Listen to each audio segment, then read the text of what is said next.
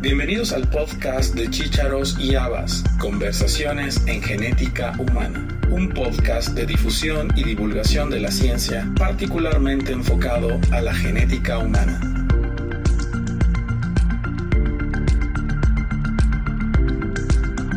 La doctora Marta Luz Solano Villarreal es médica especialista en neuropediatría.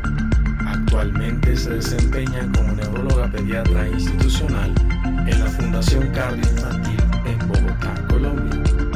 Y es investigadora principal de ensayos clínicos en fase 1, 2 y 3 en áreas de errores innatos del metabolismo y enfermedades neurodegenerativas. Además, es investigador junior en Colciencias. Sus áreas de interés son los trastornos del neurodesarrollo, del aprendizaje, enfermedades neurodegenerativas, enfermedades metabólicas y epilepsia en niños. Hoy hablaremos con la doctora Solano sobre el periodismo científico, sobre los ensayos clínicos y la inclusión de pacientes en Latinoamérica.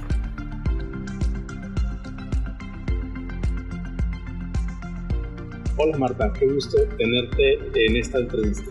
Muchísimas gracias por invitarme a conversar un poco sobre nuestros quehaceres y estoy feliz de compartir ese tiempo contigo.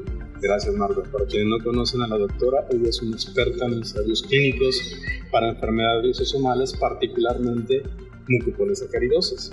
Así es. Platícanos, ¿qué implica tener un paciente o trabajar con pacientes en ensayos clínicos? Mira, nosotros hemos cambiado nuestra perspectiva durante los últimos 20 años porque los ensayos clínicos realmente representan una oportunidad para la gran mayoría de los pacientes que sufren enfermedades huérfanas que no tienen opciones terapéuticas pronto. Cada desarrollo de cada terapia puede estar entre los 10 y 15 años. Luego, 15 años supone prácticamente el deterioro para muchos de nuestros pacientes. Entonces, hemos encontrado en los ensayos clínicos no solo una manera de apoyar y de tratar nuestros pacientes, sino también de obtener la infraestructura ideal para su diagnóstico y su tratamiento. Pienso que los ensayos clínicos bien llevados en Latinoamérica realmente abren la puerta para mucha esperanza para nuestros pacientes.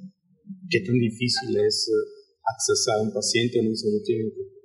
En nuestros países, acceder a los ensayos en este tipo de patologías como tal no es tan fácil como quisiéramos porque se requieren algunas regulaciones y por supuesto infraestructura de las instituciones para cumplir con esas regulaciones y poder acceder a ellos. La mayoría de nuestros ensayos, al estar situados en Latinoamérica, están comandados o vigilados por la FDA, por la EMEA, en nuestro caso en, particular en Colombia, FDA, EMEA, Japón, son digamos los entes regulatorios eh, en los que el INVIMA se basa.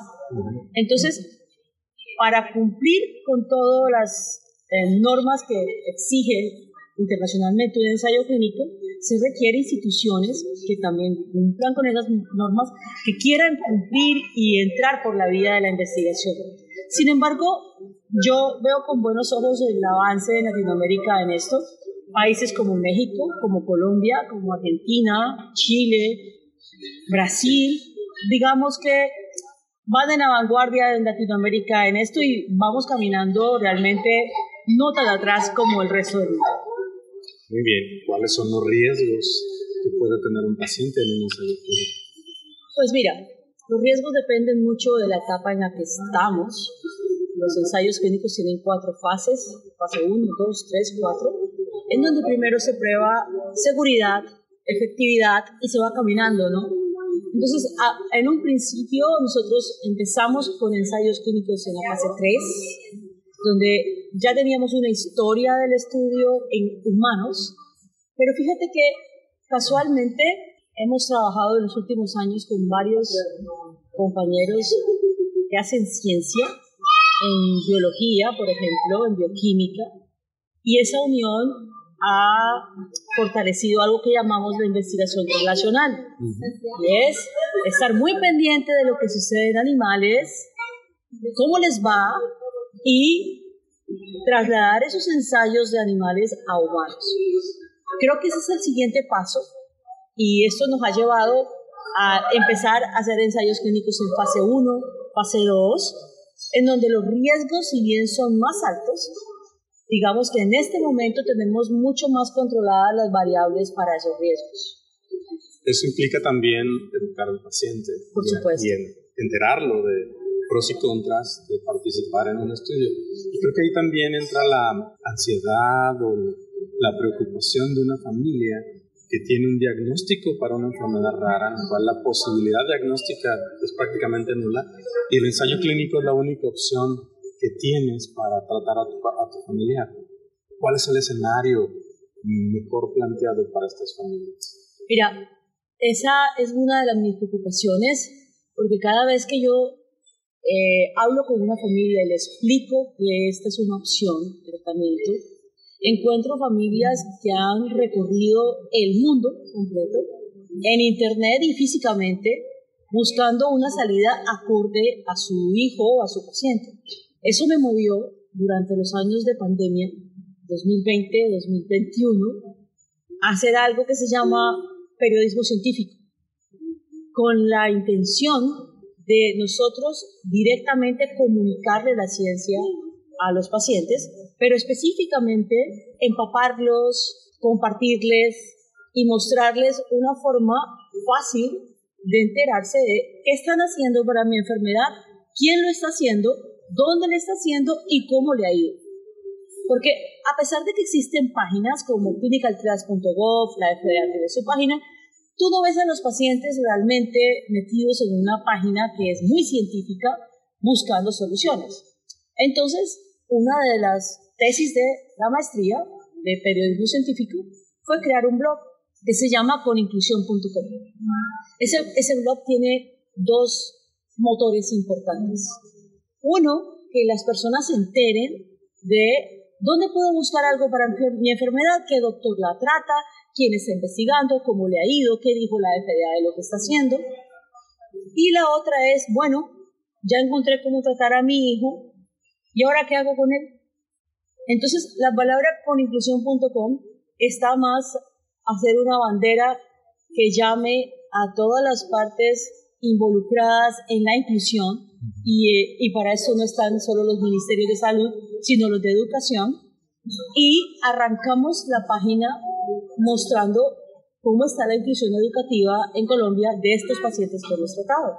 Porque hacemos tremendo esfuerzo desde la genética, la neurología, la ciencia, la investigación translacional, para que un paciente se trate y cuando lo tratas, ¿qué hace el paciente con su vida?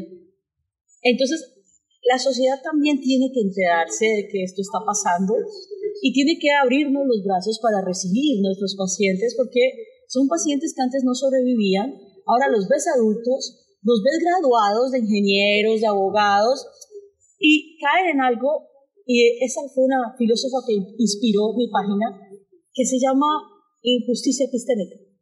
Entonces, cuando abres el blog, Elizabeth Barnes es la que abre la frase y dice, la discapacidad no condiciona tu vida. Ella tiene un libro muy interesante que se llama eh, como Cuerpos Imperfectos, en donde muestra cómo una persona es descalificada, se descalifica su conocimiento como tal, si está en un cuerpo imperfecto. Entonces, ¿qué, me pasa con mis pacientes? Me pasa que hacemos todo este trasegar, caminamos todos esos andares y cuando venimos a trabajar, las personas no creen que ellas sean capaces de hacer lo que hacen porque tienen una discapacidad. Entonces algunos ganan menos de lo que deben ganar, otros son contratados en cosas que, para las que no se educaron y al final todo nace en que se hace una inadecuada inclusión. Entonces, por eso el título del blog se llama coninclusión.com y el blog tiene tres interfaces. La primera interfase, el periodista es el paciente. Entonces yo le doy la cámara y le doy el micrófono al paciente o a su familiar y él es quien entrevista a sus profesores, a sus médicos, o sea, y muestran, digamos, su necesidad como tal. Bueno, yo tengo una MPC 6 y estudié Derecho y estoy aquí reportando que estoy pasando por estas dificultades o me ha ido muy bien o he sido muy bien acogida en la inclusión laboral, etc. Pero ellos son los reporteros. En la segunda interfase, los reporteros somos los médicos y los profesores. Entonces yo invito a las sociedades de genética, de neurología, nosotros hacemos muchas publicaciones, paper, que los pacientes nunca ven. Entonces, nosotros lo que queremos es que nuestros compañeros adopten un lenguaje llano, incluyente. incluyente, que comunique a la comunidad qué es lo que estamos haciendo. Entonces, tengo compañeros que hacen cosas muy valiosas, pero eso está en un lado y los pacientes están en otro, y ellos, que son los interesados, no se enteran. Nos enteramos como comunidad médica, pero no se enteramos. Adicionalmente, tengo compañeros que crean cosas magníficas, que hospitalía, que hacen, que tienen muchísimas ideas, pero jamás se comunican con los pacientes. Los profesores están incluidos porque yo creo que el diálogo, para que sea correcto, es entre cuatro entes. Los pacientes, los médicos, los profesores y los entes gubernamentales. ¿Por qué?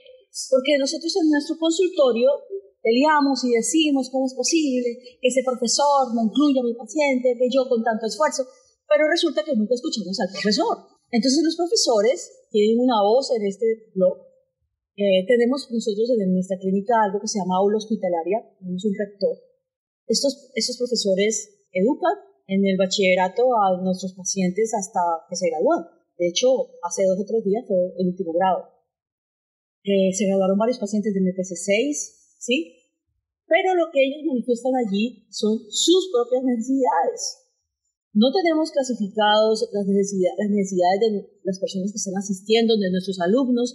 Entonces yo no sé si voy a hacer lo mismo para un paciente autista que para un paciente con un MPC2, porque se, se porta como autista, pero yo no tengo la competencia para decir cómo voy a adaptar el currículum al uno o al otro. En cambio, si tenemos una comunicación directa, nosotros los médicos con ellos, nosotros podemos explicar cuáles son las necesidades más importantes de nuestros pacientes para que ellos puedan hacer una adaptación curricular. La tercera interfase es acerca de ensayos clínicos. Entonces allí todos nos enteramos. Y la idea es utilizar herramientas que hay muy lindas, en donde el paciente de una manera muy fácil coloca el nombre de su enfermedad y en el mapa sale, es un mapa mundi, en qué parte del mundo están haciendo ensayos clínicos sobre esa enfermedad. Esas herramientas te permiten cruzar nombres, sitios, coordenadas geográficas con un nombre. Entonces yo lo que hago es que asocio, por ejemplo, síndrome de Hunter. Entonces, cuando colocas síndrome de Hunter, en el mapa te sale las lucecitas de dónde están haciendo ensayos clínicos para Hunter. En todo el mundo, no En todo el mundo, no solamente en América, porque muchas veces podemos enviar a esos pacientes a otros sitios no siempre hacemos los ensayos clínicos en América Latina. Yo te diría que más bien casi nunca hacemos los ensayos clínicos en América Latina. No es que siempre los hagamos. O sea, nosotros tenemos que ir a buscar esto a otros sitios porque no es que nos estén mirando, ay, sí, démosle la oportunidad a los pacientes latinoamericanos. No, nosotros nosotros ir a buscar. Pero cuando el que insiste es el papá y el que tiene el correo electrónico del investigador y los datos del investigador, que además son públicos porque están en clinicalclass.gov. Entonces el papá es el que empieza a escribir, empieza a escribir, empieza a escribir y tú dices, ok, puedo irme para allá, doctora, porque encontré que, ahora bien, esa base de datos, para eso hicimos periodismo científico, allí lo aprendimos, se monta eh, con las enfermedades. Entonces, inicialmente lo estoy haciendo para enfermedades somales, porque muchas veces gente me escribe en el blog, doctora, tengo un hijo con tal cosa, y bueno, no, no tengo toda la información, pero por lo menos estoy empezando con enfermedades lisosomales que, que conozco a los investigadores y que, y que sé que estarían gustosos de contestarles. La cuarta interfase realmente no es una interfase, son foros. Entonces, esos son foros online que hacemos para que discutamos temas que a los pacientes les gustaría saber, ya sea que le pregunten a los profesores o a los médicos o viceversa. De pronto alguno genetista quiere saber cuál es la percepción de los pacientes sobre un tema y eso sí lo hacemos personalmente. Entonces tomamos una fecha, hacemos mixto, online y presencial. Entonces en, ese, en esa fecha discutimos el tema, invitamos un experto, eh, bueno, comemos, eh, tomamos algo y hacemos un poquito más amena porque la comunicación realmente para mí no siempre debe ser online. Es una facilidad, pero es muy enriquecedor cuando tú puedes conocer en un ambiente distinto al de la consulta y hablar de un tema y discutirlo, los pacientes lo agradecen mucho. Ese, ese es el resultado de la pandemia para mí. ¿Cuánto tiempo llevas con este blog? Bueno, no, el blog lo empezamos este año porque fue el grado de mi maestría. O sea, me gradué con el blog. Esto tenía que tener un estudio y para hacer este blog yo hice un estudio periodístico. ¿Ok? Una investigación periodística tiene otras connotaciones que la investigación médica. La investigación periodística vas orientado a quién es tu audiencia, a quién quieres hablarle, qué quieres decirle, cómo quieres decírselo. Entonces, digamos que esa es como el grado de la maestría de periodismo. La de ensayos clínicos, bueno, esa es, una, es algo diferente, es básicamente para, quisiera continuar avanzando en la investigación. Estamos comenzando a trabajar con un grupo muy bueno que hace investigación en animales, que es el grupo de San Luis con la doctora Adriana Montaño, Ray que está en California. Y ahí, bueno, eso lo estamos empezando y en otro capítulo les contaré cómo vamos, pero vamos bien. Esa es la idea. Excelente. Em, dentro de todo este contexto del blog y de lo translacional y la, la oportunidad que el paciente o la familia tiene para participar en un ensayo, ¿cuál ha sido tu mejor experiencia? Bueno, en realidad hay, hay, algo que, que me impacta mucho, por decirlo de alguna manera, y es que el blog tiene poco tiempo, pero encontré dos gaps muy grandes en nuestro ejercicio. Y el más grande de todo es una inadecuada comunicación. ¿Sí? O sea, uno cree que los pacientes entienden algo que uno dice, pero realmente a veces no lo decimos de manera tal que ellos realmente sí lo entiendan. Entonces, una de las brechas grandes, o que más me ha impactado, es encontrar pacientes de sitios muy lejanos, fuera de Colombia, preguntándome y indagándome sobre ensayos clínicos que yo nunca pensé que fueran a abordarme. O sea, realmente lejos de Colombia, muy lejos.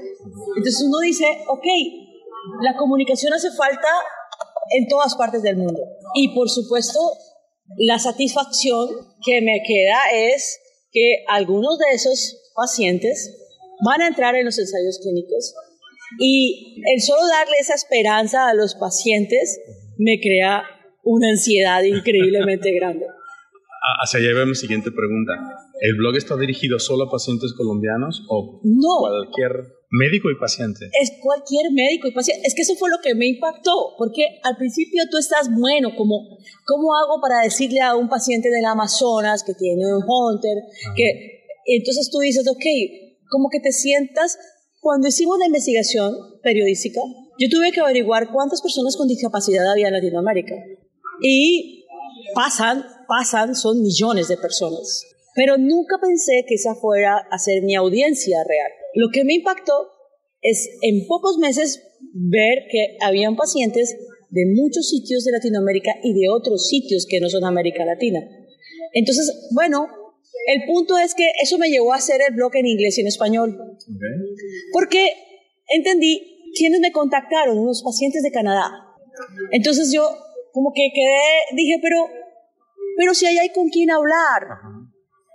Lo que te quiero decir es, podemos ser muy buenos médicos, tener muy buen entrenamiento, estar en países de primer mundo, que si no te comunicas correctamente con los pacientes, perdemos una gran parte de nuestro ejercicio.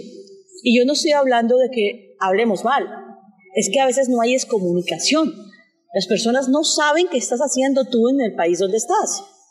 Yo tuve que direccionarlos, mire, pero por favor, hay excelentes médicos en Canadá, se está haciendo esto, pero esa es la idea. La idea es que ellos abran el mapa mundi y digan, oh, en Canadá están haciendo esto, y yo vivo aquí, o sea que puedo contactar a ese doctor. Sí, esa es la idea. Ahora, Claro, yo mismo me sorprendí cuando a los dos días tú vas revisando las personas que están siguiéndote y dónde están. Entonces tú dices, oh, ok, tengo que comunicarme mejor y la mejor forma es hacer el blog en inglés y en español. Por eso está en los dos idiomas. Excelente. Pues esta ha sido una entrevista muy corta, estamos grabando desde Múnich en, en, otro evento. Y bueno, siempre concluyo el blog con una pregunta que le hago a todos mis entrevistados. ¿Qué recomendación le darías a una persona que está estudiando genética o que quiere estudiar genética? Mira, y entrar al mundo de las lisosomales. Mira, para ser coherente con la entrevista, yo le recomendaría a una persona que estudia genética, neurología, reumatología, cualquier especialidad de esas que a nosotros nos apasionan, que se aprendan a comunicar. Pienso que nuestro, nuestra carrera le hace falta una materia que se llama comunicación con la comunidad. Existen diferentes formas de comunicarse con la comunidad, pero yo tuve que hacer periodismo científico para enterarme. Las comunicaciones pueden ser de doble vía.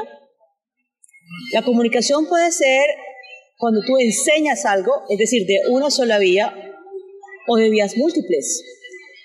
Como nosotros no dominamos esto, es por eso que nos llenan de face news y otra gente que sí sabe diseminar, no sabe contenido, pero sabe diseminar contenidos, terminan convenciendo al planeta entero de algo que nosotros... De que la Tierra es plana. Exacto, de que, bueno, llevamos nosotros años trabajando por la ciencia, con la ciencia, pero solo con la ciencia, no con la comunidad.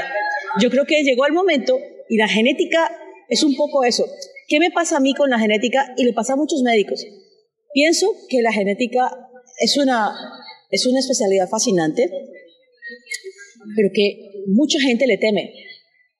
Cuando yo me he puesto a entrevistar, cuando estaba haciendo mis prácticas, entrevistaba compañeros genetistas y entrevistaba compañeros periodistas. Entonces, cuando yo les preguntaba algo a ellos, por ejemplo, revisamos CRISPR con los, con los periodistas.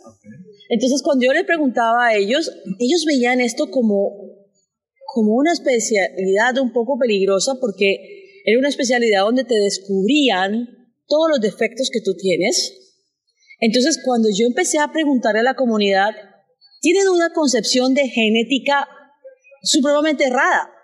Y lo que nosotros estamos viendo, yo como neuróloga y todas las especialidades, es que la genética es el futuro de la medicina, ni siquiera el futuro, el presente y el futuro.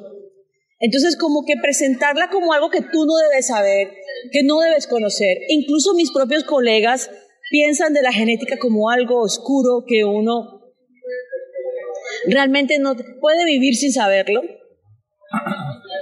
Creo que está errado cómo se comunica la genética a la comunidad.